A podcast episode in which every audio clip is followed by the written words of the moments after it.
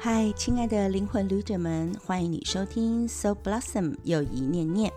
每一念都是自然心药，每一念都有禅悦芬芳，希望让你的灵魂绽放美好能量，念念不忘。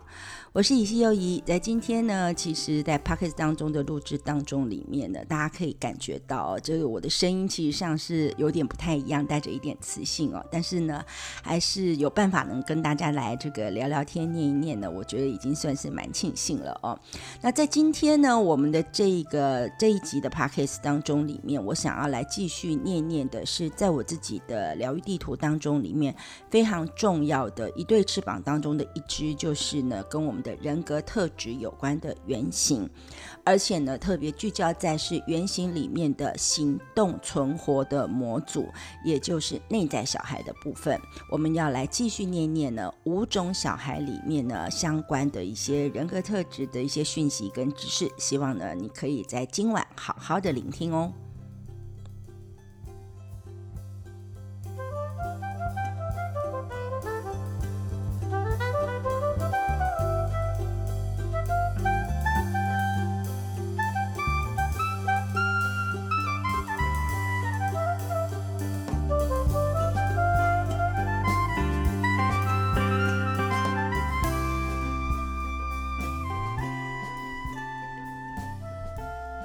其实呢，在 p o c k e t 当中呢，我一直跟大家在提到的这五种小孩呢，它其实上是在佛法心理学的学习探索当中所衍生出来的关于我，就是呢，我到底是谁，然后我会展现出什么样子，我喜欢什么样的味道，就是跟我的这个人格特质的探索有关的。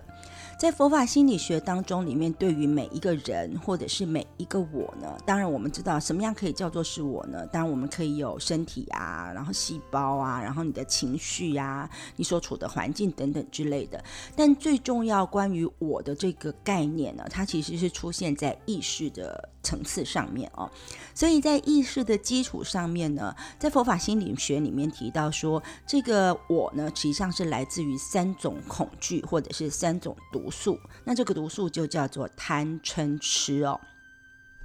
那转到个人的角度上面来看，其实这三种恐惧分别就是什么？贪嘛，因为你很想要拿的东西，你很想要的东西，你就会抓得很紧，所以我们就会有相对产生的怕失去的恐惧，或者是说，我们因为在生活当中里面有很多的期待，有很多的要求，那我们可能会有很多我们自己想要找的一些味道或感觉，我们就会排挤一些不如我们想象或实相的。那因为我们在排挤，我们可能就会心情很不好。会进入一种无名的称的这个所谓的这种怕被拒绝或者是怕被排挤的这种恐惧，而另外呢，如果当我们觉得我自己不够好，那我自己不够齐全，我就是不如别人，那我们就会带着一着我们自己没有价值的感觉哦。所以这个怕失去，还有怕被拒绝，还有怕没有价值，这就是我们在个人生命形成一个人格特质的一个意识基础上面所谓的三种恐惧。那从这三。三种恐惧出发呢，我们会因为我们有恐惧嘛，所以我们就会想要去维护某种安全感，或者是我们为了这个恐惧，我们想要去更展现出我们自己生命的价值，或者是生命想要活出来的味道，所以呢，就会衍生出我们的人格特质。那我们花了很长的一段时间在跟大家分享，其实每一个人我们都有这些人格特质，然后在佛法心理学里面区分成了五种小孩，而这五种小孩呢，你可以把它想成是一种从活模式是一种呢，在生命当中想要展现出来的表现的行为的方式，或者是保护自己的方法。那其实我们在前面的几集曾经讲过，说五种小孩的人格特质源头是建立在所谓佛法里面的五浊、五种染浊。那这当然是跟西方分析的理论是不太一样的。西方里面是遇到说你遇到问题了才会造成你的人格特质，但是在佛法里面说，他说虽然你的家庭、你的父母，然后你所你的人际关系、你的生活环境会造成你某些人格特质，但是呢，在一开始你决定来到地球的时候，你就是带着一点点这种所谓的呃自己本来的味道来到这个人间。那这个味道呢，跟你的业力有关系，然后它也会形成你的五种小孩的特质的一个源头的点哦。那我们呢，简单的复习一下，就是说呢，其实哦，这个五种小孩它是一个回圈，那它是从乖小孩，然后顺时钟方向进展到了街头小孩、被指责小孩、被丢弃小孩以及孤儿哦。那其实呢，我们今天的重点呢，其实上是要再继续来谈谈被指责小孩。但是我想呢，可能有很多人呢，对于我们提了这么多的小孩呢，还是有一些状况，即使我们已经讲过了乖小孩，还有街头小孩，可能还是。觉得不是那么的清楚。哦，所以呢，在今天呢一开始的时候，我要先提供一个更简单的一个分类或分析的方法。哦。我们可以把这五种小孩的表现特质跟我们呢中国里面的学问，就是五种元素，就是五行哦，对照来看一下哦。那其实这五行我们当然知道就是木、火、土、金、水嘛哦。那我们呢为什么要对照五行呢？因为这些都是大自然里面本来就有的元素，所以。会跟我们构成人的人格特质的这种所谓的能量，其实上是相对应的哦。但是呢，这五种元素它并不会有我们呃在阴阳五行里面讲到的什么相生相克的特质，然后这些大家就不用对号入座了。你只要去注意看看每一个小孩他对应哪一个元素的特质，会展现出来一个什么样子的状态。那我想这样的话呢，你可能就会比较了解呢你自己是哪一种小孩的属性。所以呢，在今晚准备念念被指责小孩之前呢，我们先来呢做一点点小的别的功课，就是用五种元素来让大家理解更清晰一些哦。那我们之前认识过的第一种小孩就是乖小孩嘛，乖小孩的特质呢是水。那你想想看，大自然里面的水，水是不能够独立存在的，水要依靠一个容器，它需要有河道，需要可以流动的一个所谓的空间，所以呢，它一定要有一种依靠的感觉。而且水是一个不对立、不冲突的一个特质，但是呢，它一定要维持它的流动性。如果没有交流、没有流动，这个水就可能是死水，就会臭掉。那水呢，就很容易，因为它又要依靠又要流动，所以就形成了一种被动的特质哦。但我们知道，大自然的水其实有很多的面目，它其实呢是很容易被影响的。比如说，它在河里就是河里的样子，它放在海里就有海里的样子。但是呢，它平静的时候很平静，但是它很起伏的时候是可以载舟也可以覆舟的哦。所以，虽然水的和谐平衡呢，它即使遇到了很大的情绪震动，它也可以产生很大的波浪。比如说，我们来想想看，地球上呢最多的水就是在海洋里面了。但是你有没有看过一些影片，像是深海里面，深海里面的水，海洋的水呢，其实上是很黑暗、很平静，充满着奥秘。所以我们可以想象，这个乖孩子哦，其实就很像水，而且很像这个大海的水一样，它很有深度，很有宝藏。但是因为是在很里面、很里面，所以它其实自己都不知道，而且也没有被发现哦。而且我们。知道水分本来就是呢，喜欢滋养的，喜欢连接的，可以给人带来生活的能量，可以让生命呢活起来，也可以帮助我们呢去呃净化或厘清很多的项目，可以看到过滤很多的问题。所以你就会知道呢，这个乖小孩就会带着这就水的特质，就是要互动。然后要连接，但是很被动，那藏有很大的这个宝藏，可是可能自己还不知道。但是呢，如果一旦呢被激动起来的时候，这个水能载舟，亦能覆舟，这这个能量也是非常强大的。同时呢，水也有它的净化性，也有它的连接性，也有它的厘清跟疗愈的特性，而这些都是乖小孩的特质。而接着我们呢，顺时钟进入到的是街头。街头小孩他其实上是木元素的特质。木头是什么？就是树木嘛，大自然里面的树木。你想想看哦，大自然里面的树木呢，它是不是我们常常说这个十年树木，百年树人嘛之类的这种感觉？所以树木如果要长大，它需要时间。那如果要茁壮，它需要的也是时间。那一旦它如果已经长成的时候，它其实是可以忍受或者是承受很多的压力。所以你会知道，树木有非常大的忍耐度，有非常大的韧度，而且呢，它的根系非常的强劲，可以穿透石头，可以穿透水泥，而且它甚至也可以呢，去呃做很多很多的搬运，搬运很重很重的东西，去破坏很重很重的结构哦。那我们大自然里面为什么需要有树木呢？因为树木会给我们氧气，可以协助我们呼吸。而且呢，树跟其他树沟通的方式，如果你知道的话，它们是经由根系来沟通的。因此，如果说我们限制的一棵树，比如说我们把它的枝芽给剪掉了，或是我们把它的根系给剪掉的话，这个树就没有办法成长。那这对街头的小孩来说，也是一个很好的象征。意思就是你不能给他太多太多的限制哦。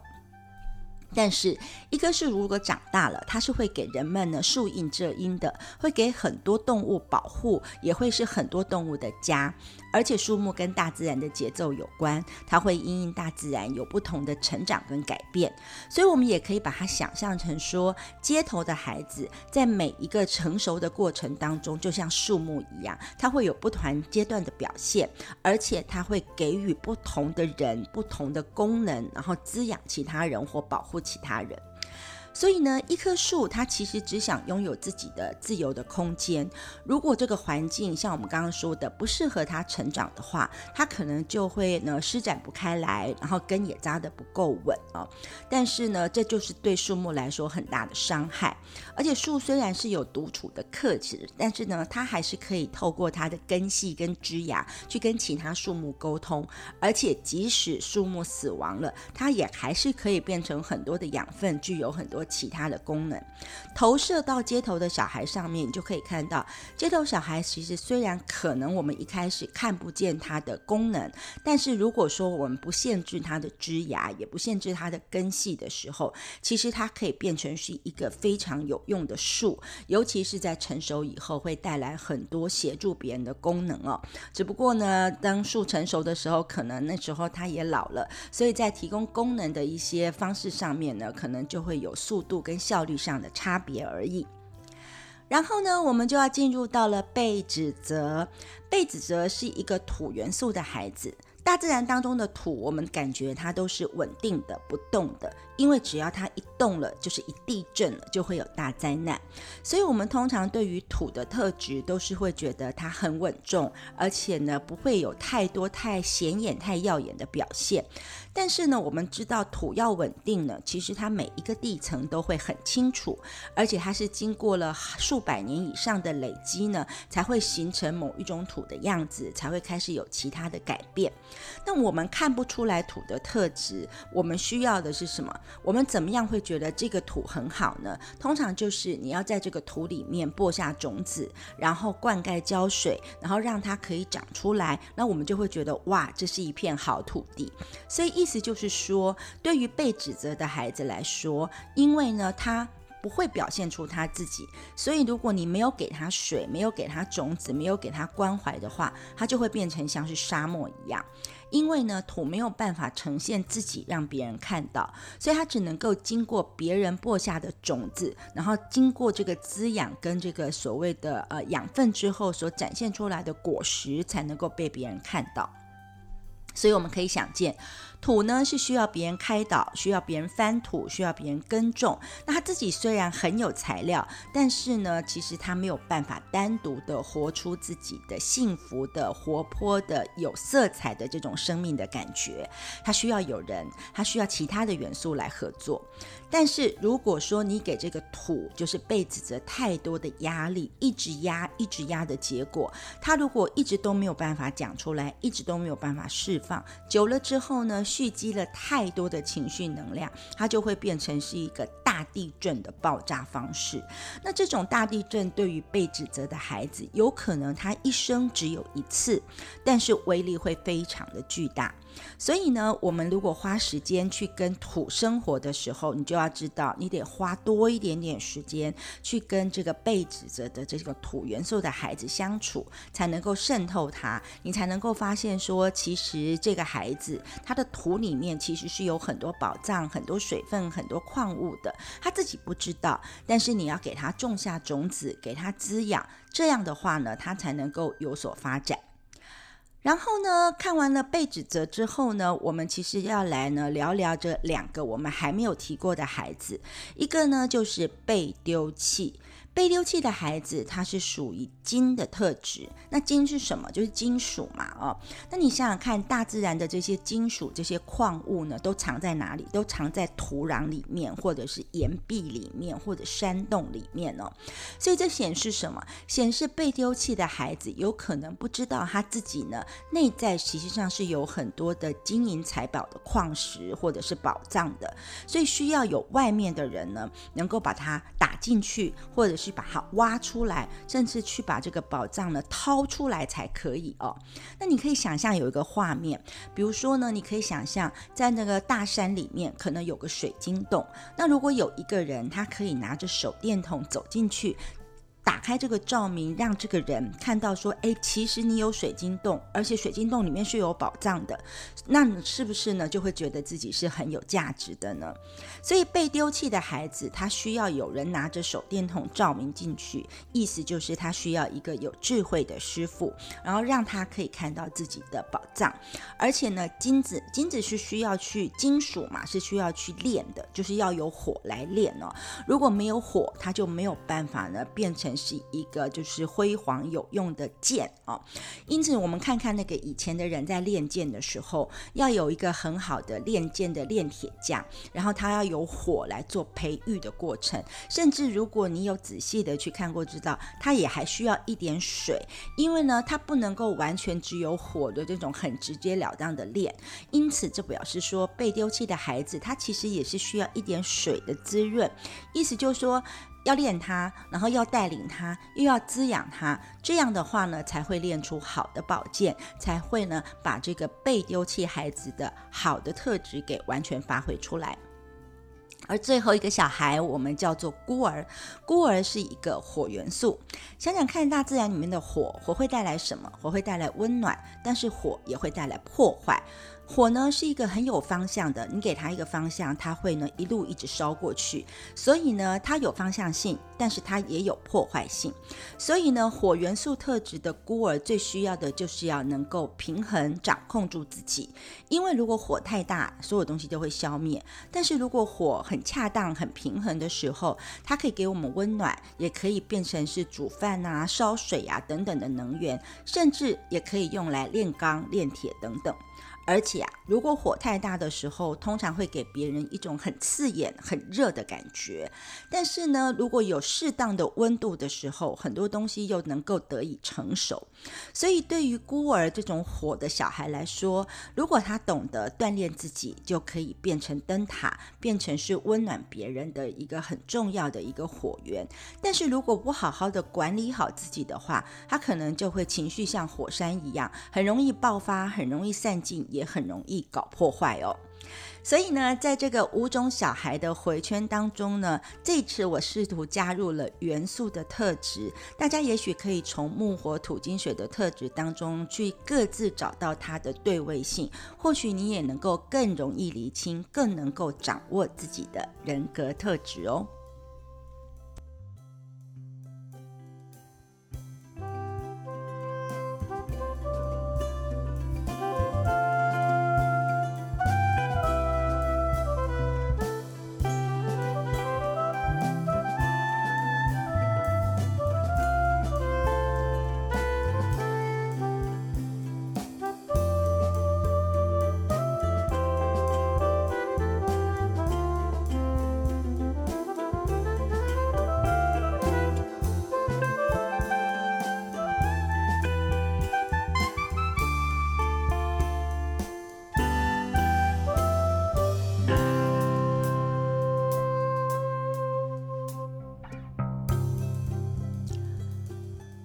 继续呢，回到我们今天五种小孩的主题，也就是被指责小孩的下一篇哦。那如果你对被指责还有想要了解认识，可以去听听我们上一集的 podcast 哦。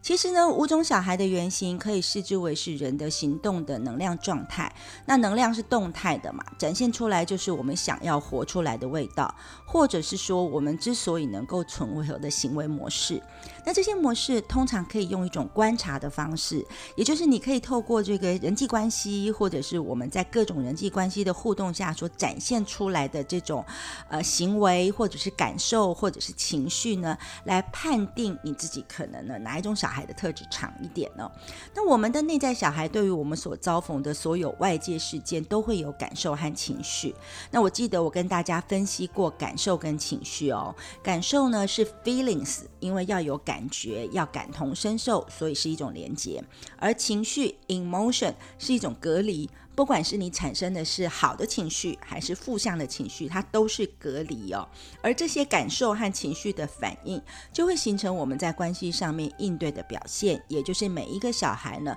他呢跟你相处，或者是要跟你连接的模式哦。其实呢，就算是隔离，也是他所选择的连接模式。那因为这种关系或是这种连接的模式呢，每一种小孩其实都有他的光明面跟阴影面。那我们今天所提到的就是被指责的孩子了。被指责的孩子的阴影面呢，在上一集的 p o c k e 当中，我们其实有提到一些，比如说呢，他们就是因为觉得他们太少得到父母的关注跟爱，因为父母没有时间陪他，所以呢，他会一直处在一种就是很很自责或者是很哀怨的状态，也因此呢，他们会非常不了解自己的需要，而且不知道自己的能力有多好。我们刚刚说过了，这个被指责的孩子是土嘛，他不知道自己的能力。需要有人种下去才知道，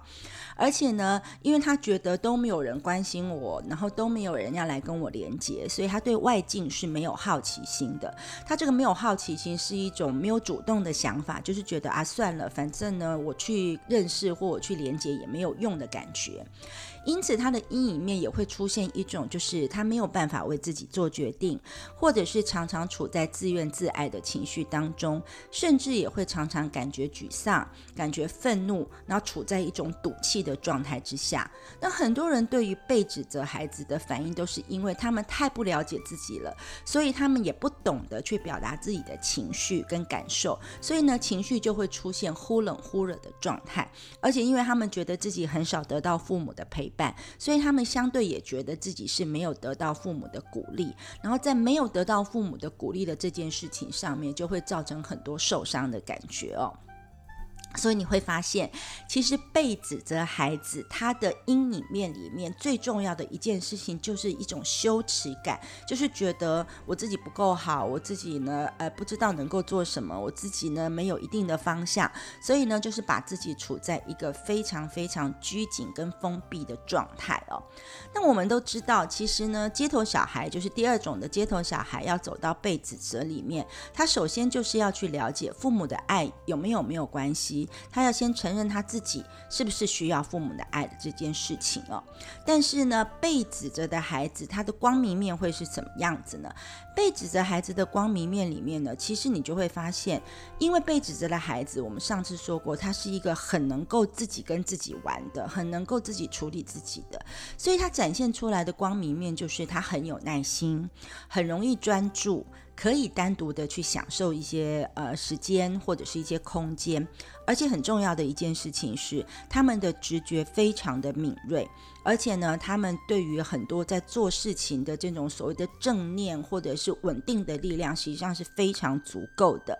而且因为它是土嘛，所以其实他们在做事情或者思考事情的时候，其实上是很有次第、很有逻辑的。而且其实呢，他们因为这个土的特质，是不是也有函授、有容纳的特质？所以他们也会愿意去聆听他人的。所以对于一个被指责的孩子，他要怎么样能够活出他的光明面，或者甚至活出他的生命能量呢？其实呢，他最重要的一件事情呢，就是要懂得勇敢哦。怎么说呢？因为之前我们形容过。被指责的孩子，他其实是没有办法真正跟父母沟通的。所以，如果他要转化，要从他的阴影走出来，他要能够呢去走到下一个回圈的方向，就是成为被丢弃孩子的能量，他才是能够真正走出这个被指责孩子的阴影哦。那这是什么意思呢？嗯，我可能要做一点点的白话一点的说明哦，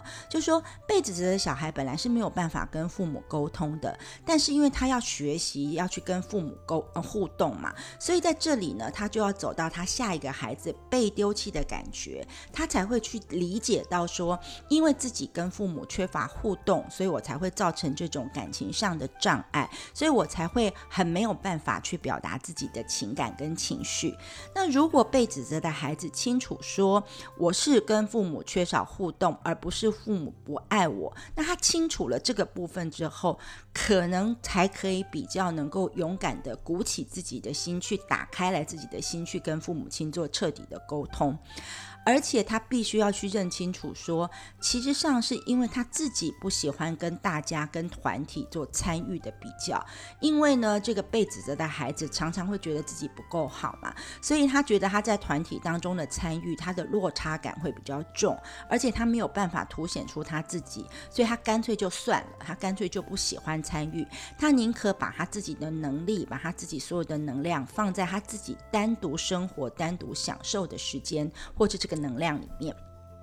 所以对一个被指责的孩子来说，他如果要走出来，要走出他自己的阴影面，他就要去理解到说，为什么？为什么我不喜欢参与团体的活动？那其实呢，这里面有很大的原因是在于说，被指责的孩子很怕面对自己的缺陷，因为他很清楚，很清楚什么？很清楚知道说自己到目前为止，在目前所经历过的生命历程当中，他都只是一个旁观者，在旁边看看父母亲要做些什么事，看别人对我有什么要求，他并不是很积极的知道自己想要活出什么样的生命价值。或者是生命的色彩哦，但是被指责的孩子虽然没有参与生命，但是他头脑里面是很清楚的，所以他还是会有一个标准，会有一个尺码，会有一个呃所谓道德的一个规范。那那个规范呢，就是用来批评别人、批评自己、批评别人，甚至也排挤其他的人。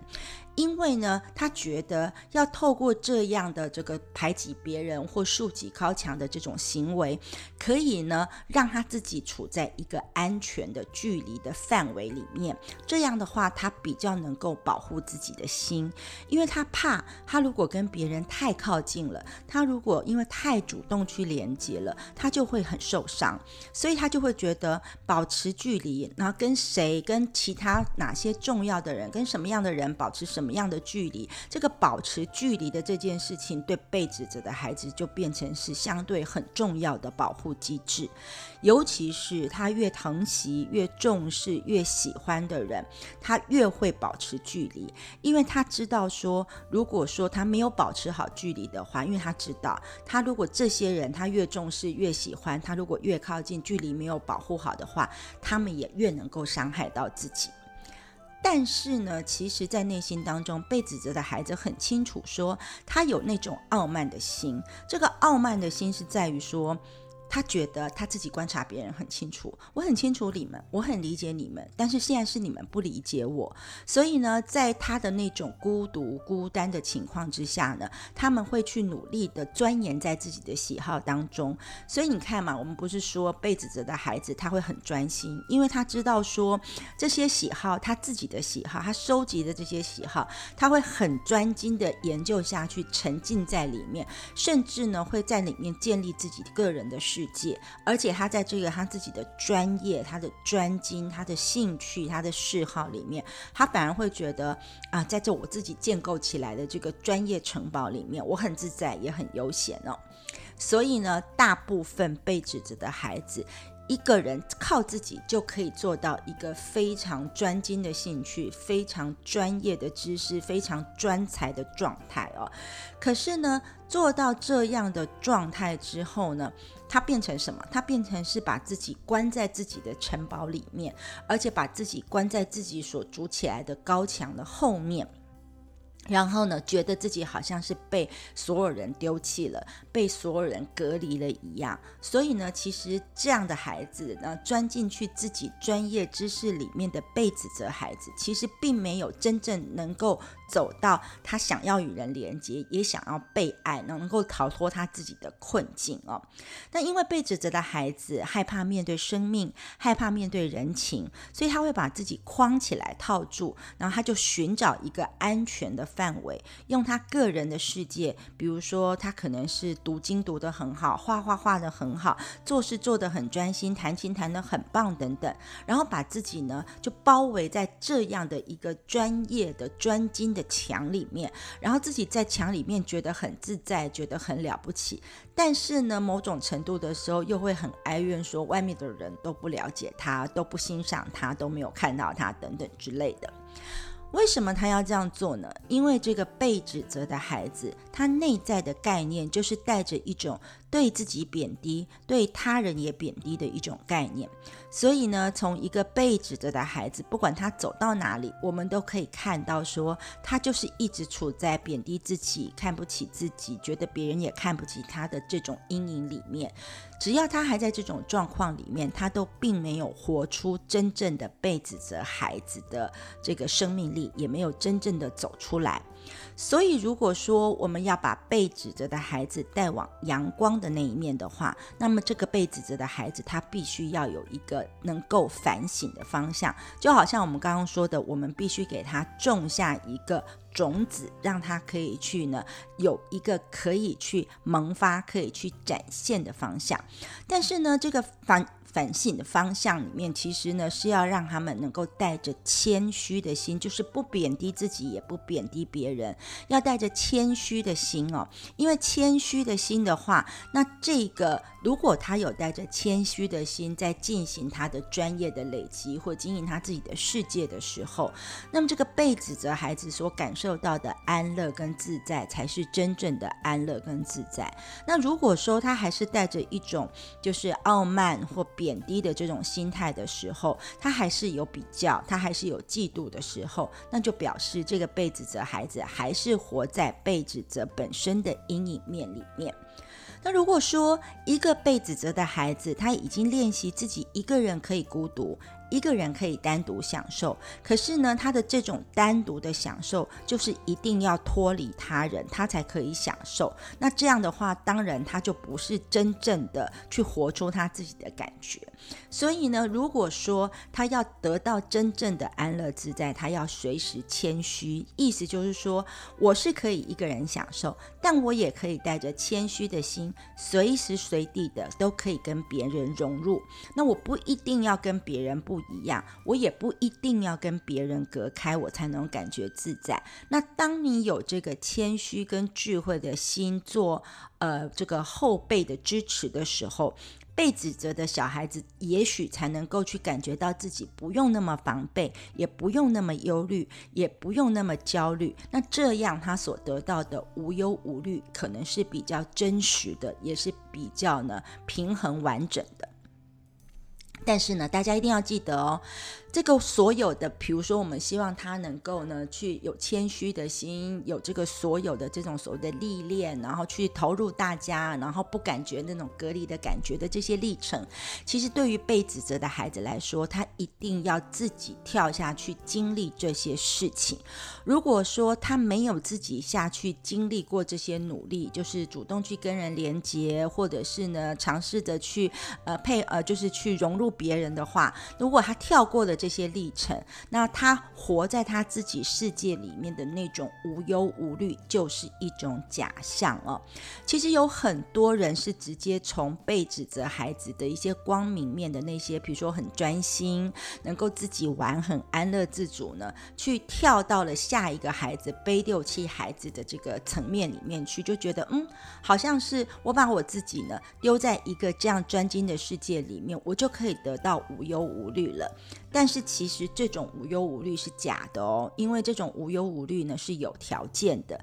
意思就是说他一定要把那些范围都弄得很干净，一定就是没有人来打扰我，没有人来干涉我，我才能够感觉无忧无虑。但是如果今天出现了有一个你的伴侣或什么之类的人跟他住在一起，他可能就会觉得哦好烦哦哦。那这是因为呢，其实被指责的孩子常常会觉得自己是被别人排挤跟指责的，所以呢，他就会觉得只要有人在旁边，他就会有被排挤跟被指责的感觉。所以呢，他如果去设法把所有的人都驱离开了，走入了一个他自己的世界，觉得很舒坦，那这其实还是是一个假象哦。所以呢，他必须要去能够看到说。并不是因为这些人来排挤他，才让他这样的去处理，也不是他要去掉的那些让他嫌烦的人，他才会得到无忧无虑，而是要用。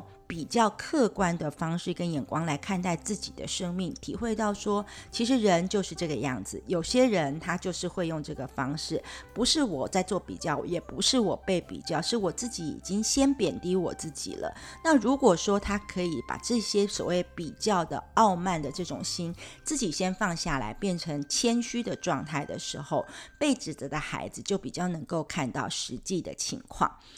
相反的，如果说没有谦虚的心，站在一种自己原本就是贬低自己、贬低别人、指责自己、指责别人的傲慢的心的时候，他可能呢就会呢活得并不是那么的愉快哦，也不是呢那么的这种所谓的有感受。所以呢，如果说没有这个谦虚的心，那其实很多的问题就不能够解决了。那其实对于被指责的孩子来看，我们说他的正面特质里面，他要有正念，而且他直觉又好，而且他其实有单独自处的能力，而且他做事做想事情非常的有逻辑、有次第，而且他架构分析很强。那这是为什么他可以做到这样呢？其实就是因为哦，被指责的孩子有。有一个毛病，就是他们很容易把情绪给抽离，因为他们嫌烦，他们不要有情绪，所以呢，他把情绪抽离开的时候，他才觉得他可以整理自己的人生，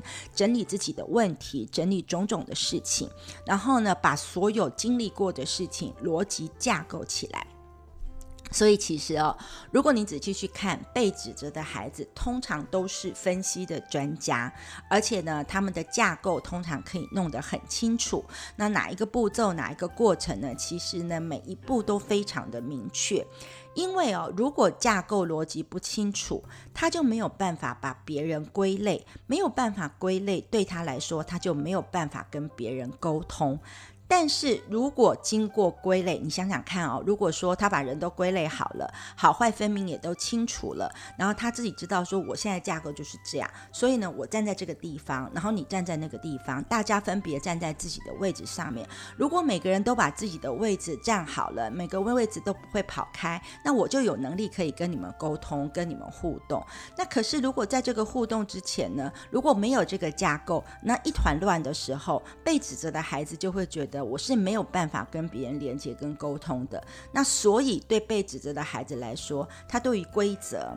他对于位置。他对于角色，他对于人跟人之间相处的距离，还有跟与每个人的相处的能力、情感表达的方式，他都要把它先架构的很清楚。他要知道说，就是这个样子，我要很清楚所有的情况，这样我们才可以开始沟通。所以呢，其实对于这个被指责的孩子来说，他呢常常要进行这样的事情。那如果他的架构被弄乱了，如果他的架构被呃。没有被建立起来，那他就会处于一种不知道该怎么样的过程当中里面。而这时候呢，他唯一有可能会产生的反应就是缩回他自己的城堡，继续跟别人隔离，或者是说他就会更明确、更强烈的要求所有的人把事情给弄清楚。然后在这个要求把事情弄清楚的过程当中，那个指责别人跟指责自己的力量就会呢再度的显现出来了。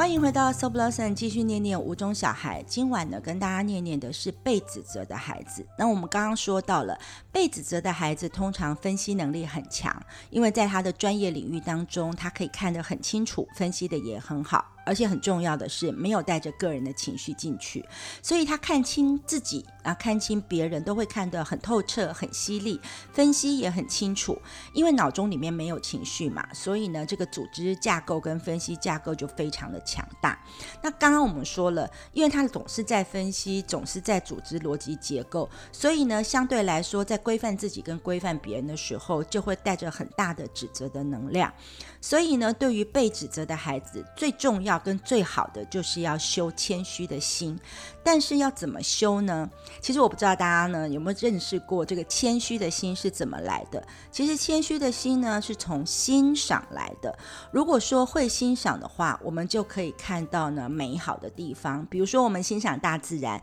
我们就会看到哦，原来大自然里面有这么多的不完美但非常美丽的事物，可以有这么多的变化，可以有这么多的面貌。那如果你懂得欣赏，那么你的世界就会变得很大，可能性会变得很多。然后你也会觉得说，我们人在大自然里面，我们不会觉得我们自己比大自然大，我们在大自然里面会觉得很渺小。然后我们看清楚大自然，我们懂得完全彻底欣赏大自然的变化的时候，也开始不会紧紧抓着说我要把自己弄得有多专业多了不起，因为大自然比我了不起太多了。我的每一个细胞都比我这个人了不起太多了，所以呢，其实呢，对于被指责的孩子，甚至对于所有的孩子来说，自我转化的一个最好方式，就是要培养谦虚的心，而培养谦虚的心里面，往大自然方面去欣赏，往大自然里面去看，就会觉得，其实懂得欣赏谦虚的心，很容易就出来了。所以呢，帮大家小小的整理一下哦。被指责的孩子，他的光明面呢，需要反省的方向是勇敢，也就是如果他愿意勇敢的走出来，愿意去呢尝试一些事情。这样的话才会呢，导致呢，他必须要让自己知道说，我要往一个反省的方向。这个反省的方向就是运用谦虚的方法，去增加呢欣赏别人跟欣赏自己的可能性。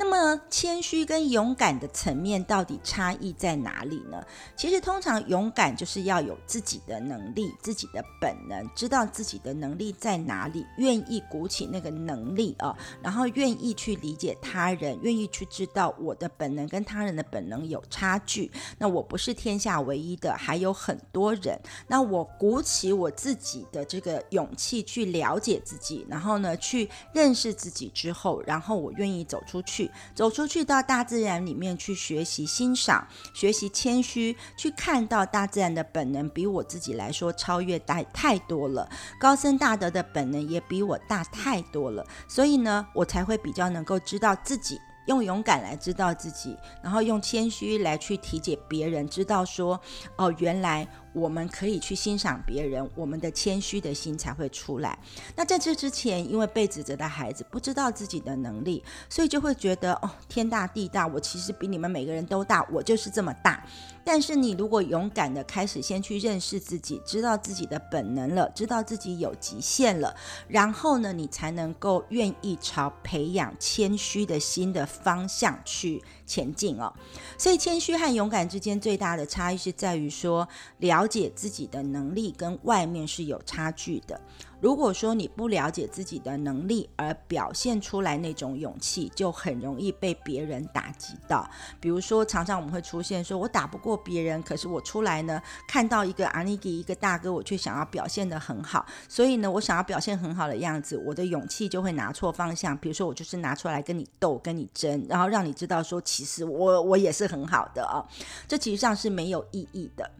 那很多时候呢，被指责的孩子通常都会给人对自己信心不够的感觉。其实被指责的孩子有很好的工具在那里的，他的直觉很好。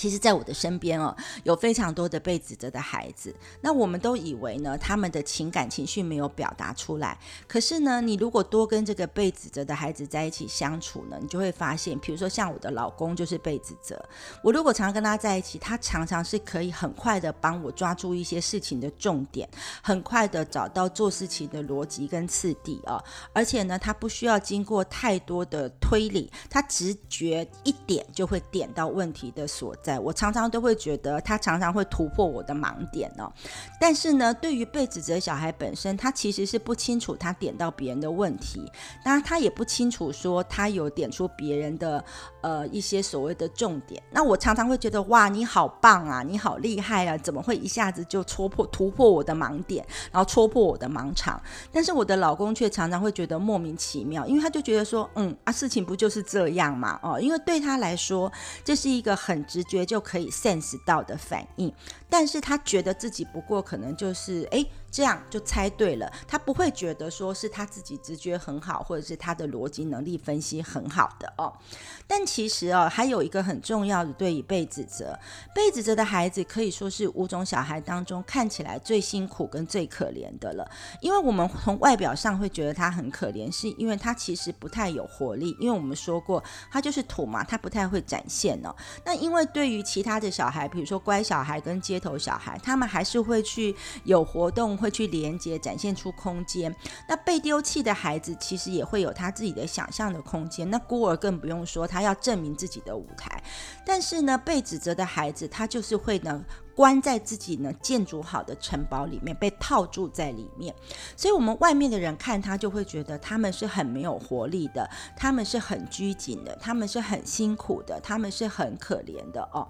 但是呢，如果说被指责的孩子有经过勇敢的程序，就是勇敢的去看他自己，勇敢的反省他自己，勇敢的去认清自己的特质，就是一个不喜欢参与的人，不是因为别人不来连接我，是我自己就是不喜欢参与的人。承认自己有一些被指责孩子的阴影面的部分，他要承认说，我有这样的部分，先承认了，他才能够有勇气去突破跟改变，那他就有可能走出来。但是如果他连承认的勇气都没有的时候，那后面的一些想要走出来或转化的历程，真的就不太能够进行了。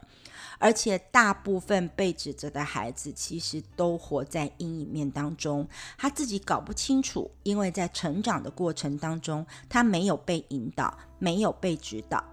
其实哦，很多我身边的被指责的孩子，他早就已经走到了光明面，展现的很好。但是因为他们真的对自己很不了解，就像土不知道自己是一个多好的土一样，所以呢，他其实呢都会觉得自己就是被丢下来的，没有被理解的，然后呢没有办法去呃做得很好的。但是我们刚刚说过了，如果被指责的孩子他承认说对。我就是喜欢当个旁观者，我就是不喜欢参与，我就是喜欢站在旁边看，然后批评别人，我就是喜欢跟别人保持距离，维持我的一种傲慢，我就是要透过这样的有距离的方式来搜集我的资讯，那我就是这样觉得我自己很了不起。如果说被指责的孩子可以承认自己的这一大块的话，其实呢，这就是他最大的勇敢。然后，如果他有经过这样的勇敢的话，其实要走出来是有可能的。还有就是说，被指责的孩子是土壤嘛？那因为土壤需要别人播种嘛，所以他的转化的历程是需要有人引导的。那这个引导的人呢？如果你身边有个被指责的孩子，像我说我的老公，什么样的方式呢？对引导被指责的孩子是比较有用的呢？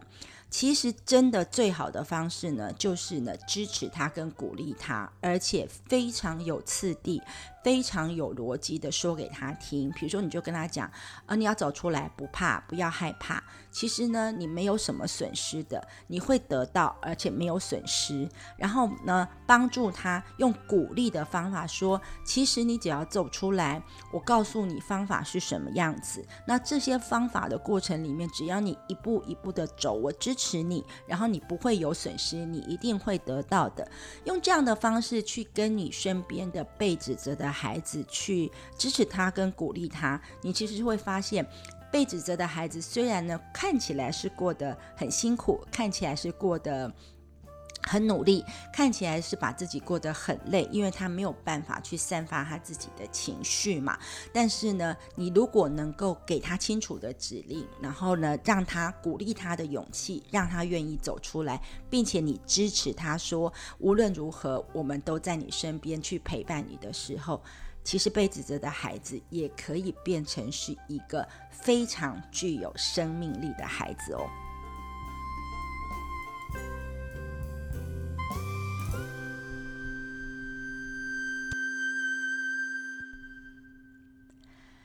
在今天的 podcast 里面呢，我们花了一点点时间帮大家又重新整理了一下五种小孩的特质，比如说他的木、火、土、金、水各自有对应，我相信大家应该会稍微有一点概念，应该会更清楚一点呢。另外呢，针对了这个土的特质的被指责孩子，我们也做了多一点的说明哦。不管说你呢自己是被指责的孩子也好，或者是说呢你觉得你身边刚好有这样被指责的孩子也好，必须。需要知道，其实被指责的孩子通常都是很辛苦的，所以呢，它是一个土壤，它需要有人播种，需要有人给他鼓励，需要有人给他浇水，需要有人给他养分，然后呢，他就会好好的发挥他所有的才能跟能量，然后呢，可以在这个土壤里面呢，呃，开出非常好的花，结出非常好的果实。同样也代表，就是说，被指责的孩子也可以勇敢的走出他自己的困境，然后可以进入他下一个阶段。该有的转化哦，